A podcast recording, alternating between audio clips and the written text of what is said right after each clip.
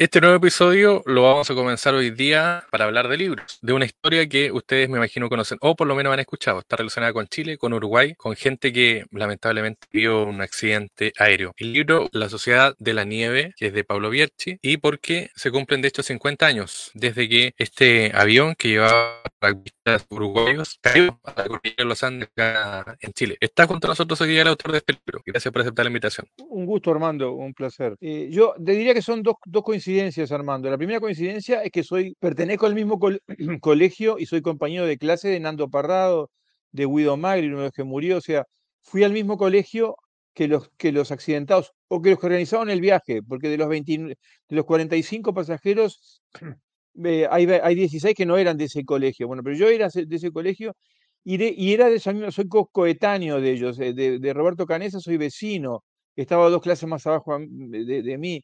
O sea, los conozco desde que nací. Entonces, la primera coincidencia es que los conozco desde que nací. Entonces, eh, para ellos y para mí era, era como una asignatura pendiente que se contara esta historia desde el punto de vista de, quien, quien convivió con ellos desde la infancia.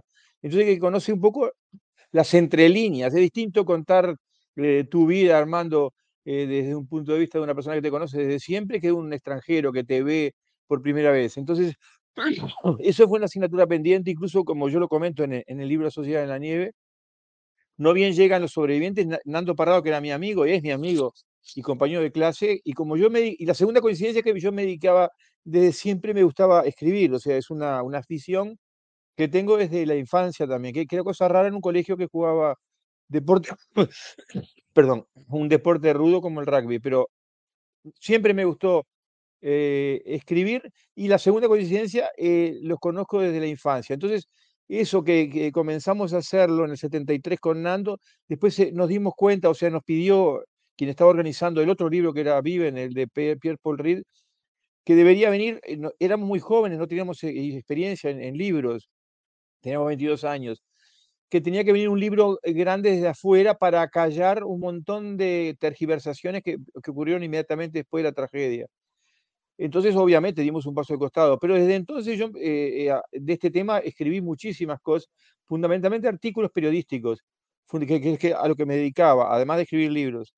Y después, bueno, escribí La Sociedad de Nieve y después escribí, que es, que es la visión coral de, todos los 16 sobrevivientes y muchos de los que murieron que continuaron vivos, los ocho de la luz que continuaban vivos hasta el día 29 de octubre, y después fueron muriendo el 15 de, noviembre, el 17 de noviembre y el 11 de diciembre los últimos tres, que eran Arturo Nogueira, eh, Vasco Chavarren y Numa Turcati. Entonces, que eh, el último no era de mi colegio, pero conocía al hermano, o sea, era la sociedad uruguaya muy, muy homogénea, muy pequeña. Entonces, mm, eh, los cogeneracionales más o menos nos conocemos. Y de ahí surge, surge la idea. Y después, después de la Sociedad de Nieve escribí un libro junto con Roberto Canesa. Así como había hecho un paneo general de los 16, y de muchos de los muertos en la Sociedad de Nieve, con Roberto Canesa hicimos un libro que se llama, en, como, en coautoría de los dos, yo lo escribí ahí, pero era, lo hicimos juntos, que nos llevó mucho tiempo, y era un poco tomar un ejemplo, un solo ejemplo, para ver qué, qué consecuencias tuvo lo que ocurrió en los Andes, en Chile, como tú bien dijiste, en el año 72, y, y cómo afectó eso su vocación, su relación con los otros. Él, en el caso de él, un, un médico que se, que se, que se ocupa de los niños que nacen con, cardiopatías congénitas. O sea, lo que yo siempre me di cuenta, que lo, insisto, lo conozco desde que, que soy niño, siempre me di cuenta que, que, no era casual la vocación de Canesa, o sea, que, una persona que estuvo decretada muerte, muerta por la sociedad del llano, por todos nosotros, porque todo el mundo lo decretó muerto, cuando el, el décimo día suspenden la búsqueda, porque es un protocolo internacional, no es un tema ni de Chile, ni de Uruguay, ni de Argentina, es un protocolo internacional, en una cordillera como el del tamaño de los, de los Andes, de, Tierra del Fuego hasta, hasta Panamá. Entonces, eh, y Canesa casualmente también se dedica a tratar niños que están decretados muertos, como estuvieron decretados ellos. Entonces, ese vínculo genera ese otro libro que son los dos libros que he escrito sobre el tema. Y después el, inmenso trabajo de investigación basado en el libro de la Sociedad de la Nieve, de la película La Sociedad de la Nieve de Netflix, que, está, que, que dirige eh, Juan, Juan, Antonio Bayona, J. Bayona, que es un, cineasta de primera línea a nivel mundial, que es una película que está presta, está para terminarse en días, cuestión de días, y a estrenarse no hay fecha, pero eh, ojalá, ojalá sea lo más pronto posible, Armando. Bueno, y ahí está también la vivencia, es decir, tú, este libro es eh, extraordinario porque está contado por los protagonistas, es decir, todos los protagonistas vivos por lo menos hablan. ¿Cómo fue reunirlos a ellos? ¿En qué momento es que eh, sus historias y cómo también ellos se acercan a ti o hablan contigo para eh, escucharlos, para narrar en primera persona la historia? Como, como te decía, la ventaja mía es que los conozco desde siempre y siempre tuve abordajes del tema, o sea que Eh, el problema que ocurría ahí, Armando, es que no todos querían hablar, no todos habían hablado. Cuando hice el libro, el libro se publicó en la primera edición en el 2008. Ahora se publicó los, con los 50 años una versión ampliada, que incluso incluye un texto de Juan Antonio Bayona, el director de cine, este de la película que está rodándose titulada igual que el libro, basada en el libro. El problema es que muchos de ellos nunca habían hablado hasta, hasta ese momento. Ese, era el tema, el gran desafío. Y yo les dije cuando se me planteó la alternativa de hacer un libro con todos, una versión de diferente a la de, a la de, a la de Viven del año 74, que era que aquel libro contaba qué pasó. Yo quería contar qué nos pasó, porque, como, porque yo podía hacerlo, porque ellos iban a depositar en mí la confianza de que, de, que yo pudiera escribir en primera persona, no es usurpando su identidad, sino es eh, grabando a cada uno muchísimas horas, tenía cientos de páginas de cada hora, de cada uno de ellos, de los 16 sobrevivientes, y luego los edité y quedaron en, capítulos relativamente breves, de 30 páginas, eh, pero que resumía eh, lo que yo consideraba que hacía eh, lo principal y, que todo conformara un mosaico de una sociedad tan peculiar como se dio en los Andes, que por eso se titula así el libro, La Sociedad de la Nieve. Entonces, el, desafío fue, cuando, cuando surge la idea, yo les digo, pero la, yo tengo una condición, tiene que participar los 16. Si no están los 16, va a quedar renga, porque la historia si es como un mosaico. Si le sacas una pieza, eh, pierde la, armonía y la unidad. Eh, no, puedo, no, puedo faltarle una, no puede faltarle una pieza. Bueno, como lo cuento en el libro, había uno que nunca había hablado hasta ese momento, que, a quien yo conozco desde la infancia, y estaba una, una clase más abajo de la mía, Pedro Algorta. Yo tenía, recuerdo en la infancia y adolescencia, tenía un excelente vínculo con él y nunca había hablado. Entonces le, envío una carta y un mail y, bueno, y él me pregunta, ¿y por qué quiero hacer esto? Y le explico. Y me dice, no, que no le interesa, o algo, algo así, está contado en el libro. Y entonces de repente se me ocurre contar una, una, peripecia personal, que yo había estado viajando ahí en, el, en los Andes argentinos, chilenos del sur, allá cerca de, Ushuaia y de, Tierra del Fuego, y, yo veía, estaba surcando ahí esos, esos témpanos y esos, esos hielos eternos, y no podía parar de llorar pensando en ellos. Y bueno, eso lo conmovió a Pedro y de ahí todos aceptaban participar en el libro y, ahí, y de ahí surge el libro. O sea, si no hubiera tenido ese, ese aval de los 16, no lo hacía, literalmente no lo hacía. Porque hubiera quedado una obra renga, Armando. Yo creo que, que ya a esa altura, año 2008, cuando salió la primera edición, ahora es una edición ampliada, eh, ya había, tenía, ya, ya había, eh, estaba, había pasado el tiempo suficiente para que todo decantara, decantaran las emociones, decantaran los dolores, decantaran los duelos, decantara, y decantara fundamentalmente se abordara desde una la nueva perspectiva. ¿Qué significó eso? ¿Qué significó una hazaña de supervivencia eh, y de tragedia para los 29 que murieron, única en la historia? ¿Qué significó haber sido tan disruptivos? En el año 72, hoy uno habla de donación de órganos como algo normal, porque hace 50, 40 años que, es, un concepto usual. En el 72 soy coetáneo de ellos. No existía el concepto, no existía el concepto de donante. Los primeros, el primer trasplante cardíaco se, hizo en el año 67 en Sudáfrica, Christian Barnard. 67, estamos en 72.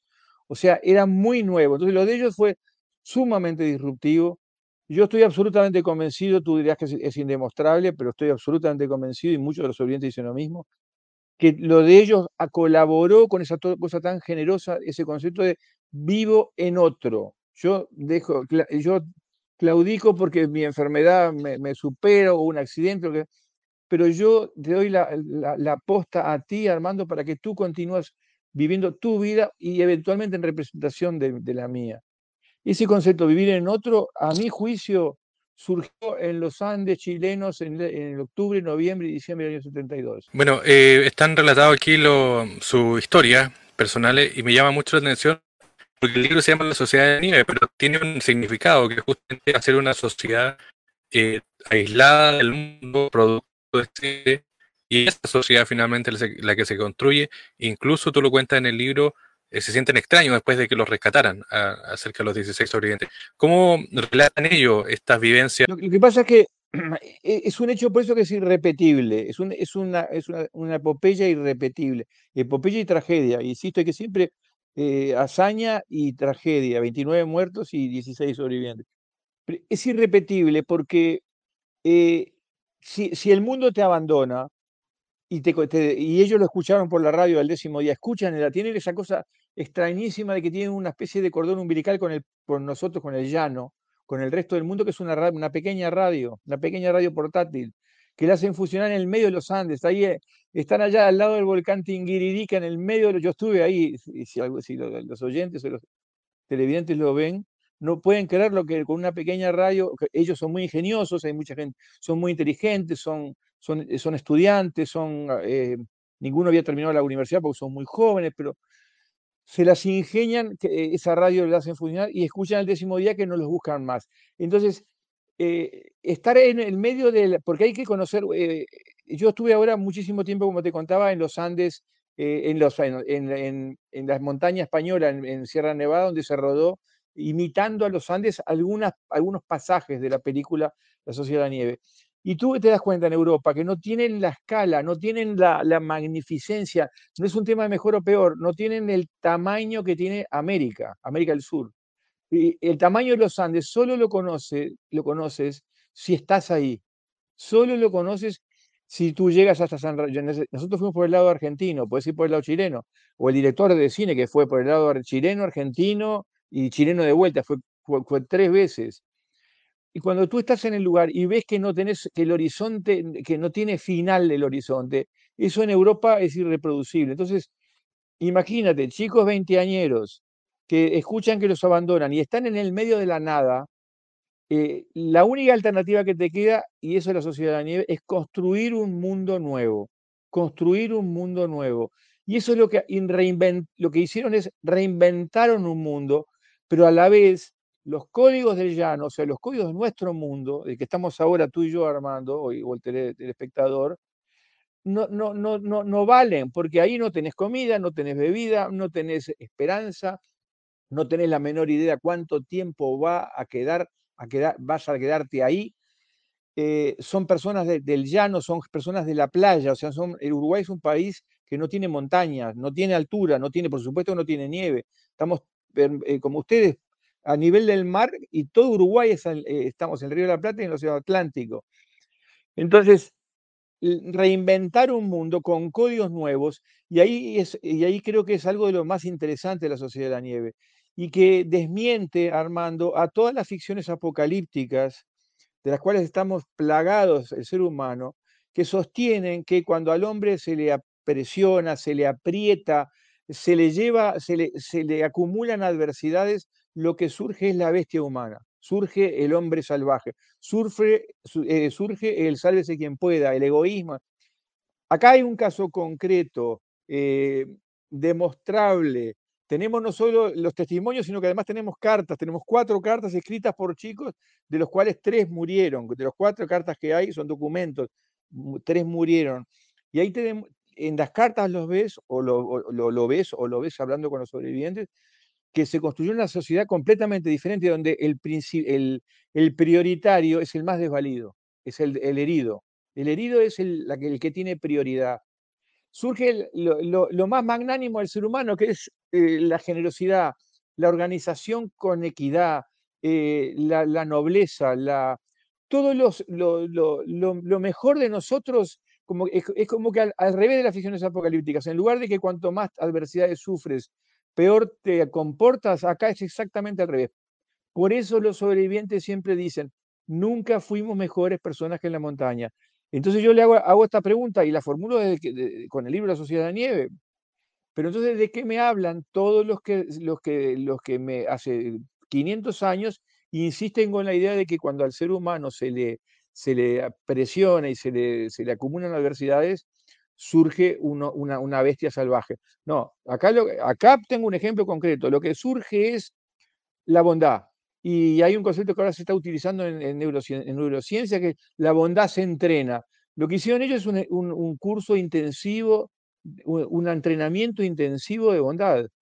Ese hecho que hasta el último minuto el, herido era prioritario, cuando incluso sale la expedición final, que sale el 12 de diciembre, que es la que va Antonio Vicentín, Nando Parrado y Roberto Canesa, cuando salen los que quedan en el avión y, Antonio Vicentín regresa para dejarles más chance a los otros dos para que para tengan más comida y más espacio en un saco de dormir que construyen ellos ahí con elementos que encuentran en la cola del avión. Cuando, ellos regresan, cuando, cuando eh, los que quedan en el fuselaje no saben si aquellos, si eh, Canesa y Parado van a llegar porque están en el medio de los Andes, 10 días caminando en las peores circunstancias, lo que, lo que conviene, lo que se acuerdan es, esperamos hasta que muera el último herido, no vamos a abandonar a nadie acá. Eh, se van a ir cuando venga el deshielo a lo que sea, por, para el otro lado. no iban a ir para el oeste porque ya fueron para el oeste, que es Chile, ya fueron Canesa y Parrado. Irían para el otro lado, pero nunca, nunca lo harían antes de que, mientras hubiera heridos. Entonces, ese concepto de que el herido es prioritario es novedoso para a escala mundial.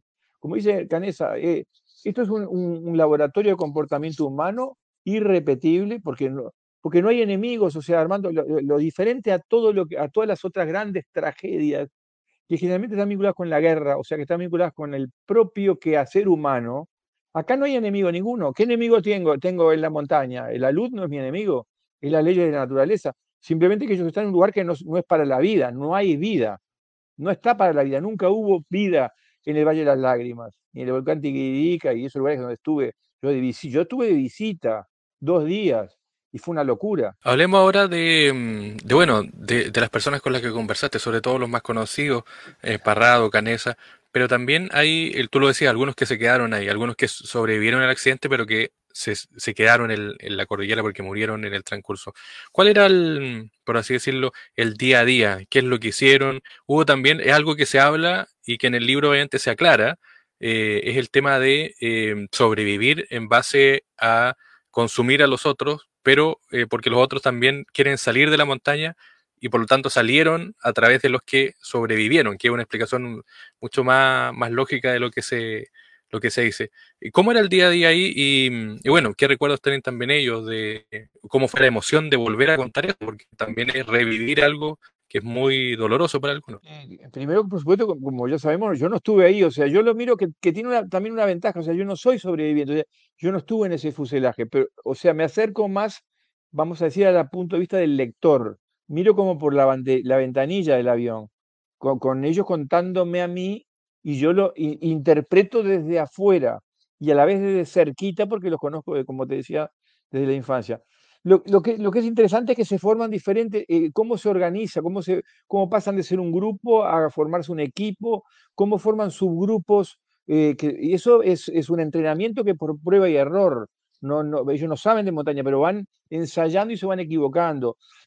Perdón, hace una expedición el día 11, el día 11 cayeron el, cayeron el 29, el 13 de octubre, eh, al día 11 hace una expedición hacia hacia el sur, eh, hacia donde pegó la cola aparentemente y tiene que dormir una noche en la intemperie, casi se mueren los tres, tres personas, de ellos van a morir, van a morir dos, solamente sobrevivió uno, o sea, van aprendiendo y se van formando dos subsociedades, la subsociedad de los expedicionarios, que eran los que estaban mejor entrenados armando, y la, y la subsociedad que estaban en el fuselaje, que no solo se dedicaba a mm, repartir eh, con justicia el alimento, eh, planificar las expediciones, sino que a contener la olla a presión, que significa estar con un pie en la vida y con un pie en la muerte. Como dicen ellos, es como una rueda donde eh, gracias al pacto de entrega mutua, que es algo sublime, yo no conozco un ejemplo de generosidad más mayor, que es decir, eh, si yo muero, tú puedes usar mi cuerpo para vivir y,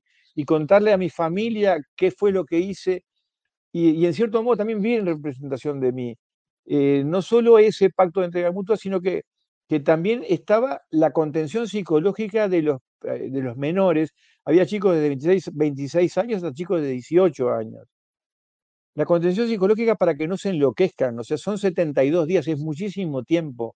72 días de, de incertidumbre absoluta. O sea, imagínate en el medio de la nada, porque eh, para, para ustedes chilenos es, es, fácil de entenderlo. Para que créeme que para un europeo es casi imposible entender qué significa estar en el medio de la nada si no van al medio de los Andes. No lo entienden. Y, el director Bayona y el equipo gigantesco que fue a los Andes, cuando fueron me llamaron por teléfono a, mí, que yo no había ido por, seguridad personal, y me dijeron, tiene razón, acá es, una sensación que es intransmisible. No puedes transmitirla si no la, experimentas. Entonces, lo, que se hacía era, eh, como dicen ellos, ¿no? por supuesto que lo dicen ellos, la rutina era eh, atender a los heridos, eh, preparar agua, preparar alimento, que era cortar el cuerpo, no hay, otra, no hay nada para comer, para alimentar. Yo creo que fue una, una solución muy inteligente y máxime cuando ellos mismos se ofrecían como, voluntarios de entregar su cuerpo si muero. Yo creo que es un. que ahora lo hacemos como donantes, pero en aquel en el 72 era disruptivo. Yo cuando, cuando aparecen ellos, que fue el 22 de diciembre, y, leo y, o me entero de cómo era que sobrevivieron, a mí me pareció, yo eh, siendo, aparte con el sufrimiento de que todos los, los, que murieron, todos mis amigos que murieron en, esas circunstancias, uno tenía alegría y dolor al mismo tiempo, en el mismo momento, pero que nunca titubeé un segundo, es decir, qué inteligentes fueron, qué, qué ingeniosos, qué habilidosos, qué generosa manera de sobrevivir 16. De otra manera hubieran muerto los 45. Si, si, te atenías a las reglas que corresponden a una sociedad como la nuestra. Pero ya, como te decía, tuvieron que reinventar un mundo. Y en ese mundo reinventado, eh, donde lo que primaba era la misericordia, la compasión, primaba también la generosidad. Yo doy mi cuerpo para que tú sigas viviendo en mi representación. Entonces, eh, la rutina, como tú decías, Armando, es, muy, es completamente diferente de los, que, los expedicionarios de los del fuselaje. Los expedicionarios están, son nómadas, como dicen, son nómadas. O sea, están a la buena de Dios, están eh, con las antenas alertas para saber a dónde salir. Imagínate, ellos salen el, el primer, al, día 4 salen hacia el sur, pequeña escala, y se dan cuenta que no se ve el avión. El día 11, como te dije, salen mucho más lejos, duermen a la intemperie, casi se mueren los cuatro. Luego salen el 15 de diciembre, salen hacia el este, hacia el valle, hacia Argentina. Ahí encuentran la cola del avión. Con la cola del avión ganan tiempo porque piensan que pueden arreglar la radio, están las baterías. Llevan la radio, hacen todo un operativo para ver si podemos comunicarse con... Están escuchando, lo escuchan al mundo, pero no pueden... Ellos escuchan, pero no pueden devolver la, lo que escuchan. No, lo, no logran hacer a funcionar la radio del avión. Y hasta el al final hacen la última expedición, que es la exitosa, que es la del 12 de diciembre, ya habían pasado desde el 13 de octubre dos meses, y después de 10 días eh, salen tres, como te decía Vicentín, Canesa y Parrado, y después de los de los de 10 días de caminata, cuando Tintín, eh, Vicentín regresa, hay dos que llegan a, los Maitenes, ahí se encuentran con este hombre, como este otro ejemplo de generosidad, de hombría, de bien, de que Sergio Catarán, un arriero chileno, que lo recibe en los Maitenes y que no, no, no, eh, no es ese, ese, ese ejemplo del, del, ser humano contemporáneo que ve a, un, otro desvalido y se hace el desentendido. No, no. Sergio Catalán eh, interpreta quiénes, puede, que, quiénes pueden ser, les tira a través de un torrente que, que no pueden atravesar una, una, una piedra con, una, con un papel, recibe la carta, habla con carabineros, se, eh, se, va a caballo 10 kilómetros, después en un camión de vialidad, deja a sus, a sus, pocos animales a merced de los pumas, o sea,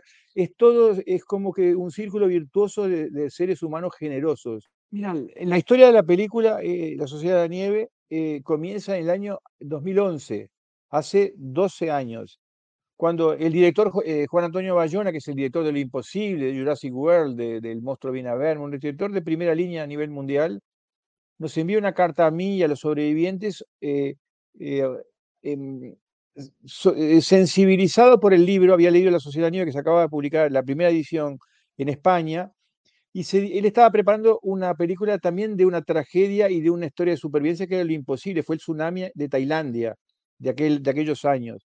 Entonces utilizó el libro La Sociedad Nieve como un insumo para darle a todo el equipo de rodaje para que interpretaran una, una historia de supervivencia mucho más compleja, porque son 72 días y no uno como aquello.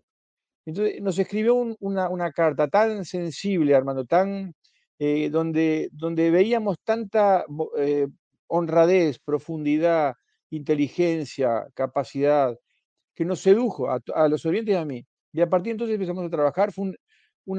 Proceso larguísimo, muy complejo, muy complejo porque es una película inmensa, ya la van a ver. La termina siendo, produciendo Netflix.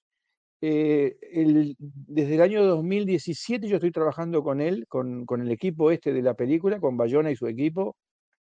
Eh, hay hay eh, técnicos de todas partes del mundo. No puedo dar muchos detalles porque es, todavía sigue estando, sigue siendo confidencial. Están eh, en la parte de la postproducción, en los últimos cartuchos de la postproducción. Como tú decías, estuve toda la mañana con un Zoom con él y con otros sectores de la película. Y lo más interesante es que se respeta la historia. está hablada en español, no puede contarse una historia eh, hispanoparlante en otra lengua, no puede cantarse en alemán ni en, ruso, no, tiene que ser en español.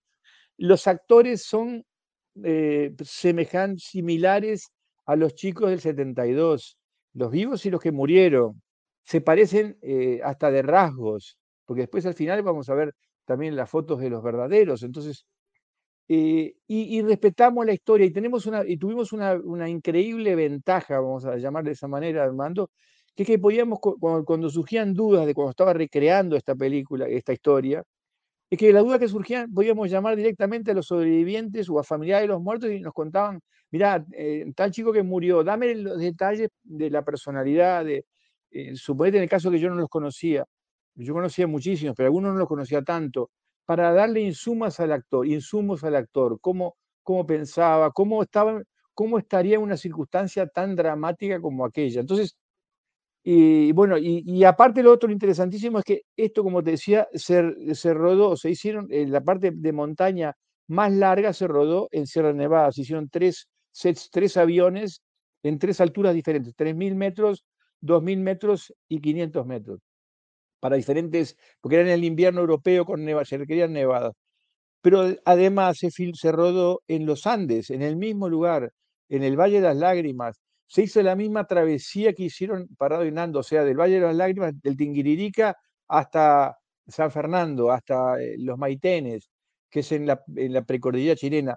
O sea, lo que tú vas a ver en la película es, en primer plano, ah, es lo que está rodado es Sierra Nevada, pero lo que tú ves son los Andes verdaderos, porque como te decía al principio, si tú no tienes la escala, eh, eh, la escala de estar en el medio del océano, si no tienes la sensación de estar en el medio del océano, no entiendes por qué tienes que inventar una sociedad nueva, la sociedad de la nieve. Entonces fue una experiencia muy dura, muy dura, muchos meses de rodaje, muy, mucho frío. Se hizo en el medio de la pandemia del COVID, se rodó contra el virus, todos con mascarillas, con 10 grados bajo cero. Fue muy duro y muy glorioso por el resultado. Eso es lo que puedo decirte. Y esperemos, eh, vas a ver, eh, todos van a, nos vamos a enterar, en breve que va a estar estrenándose la película esta.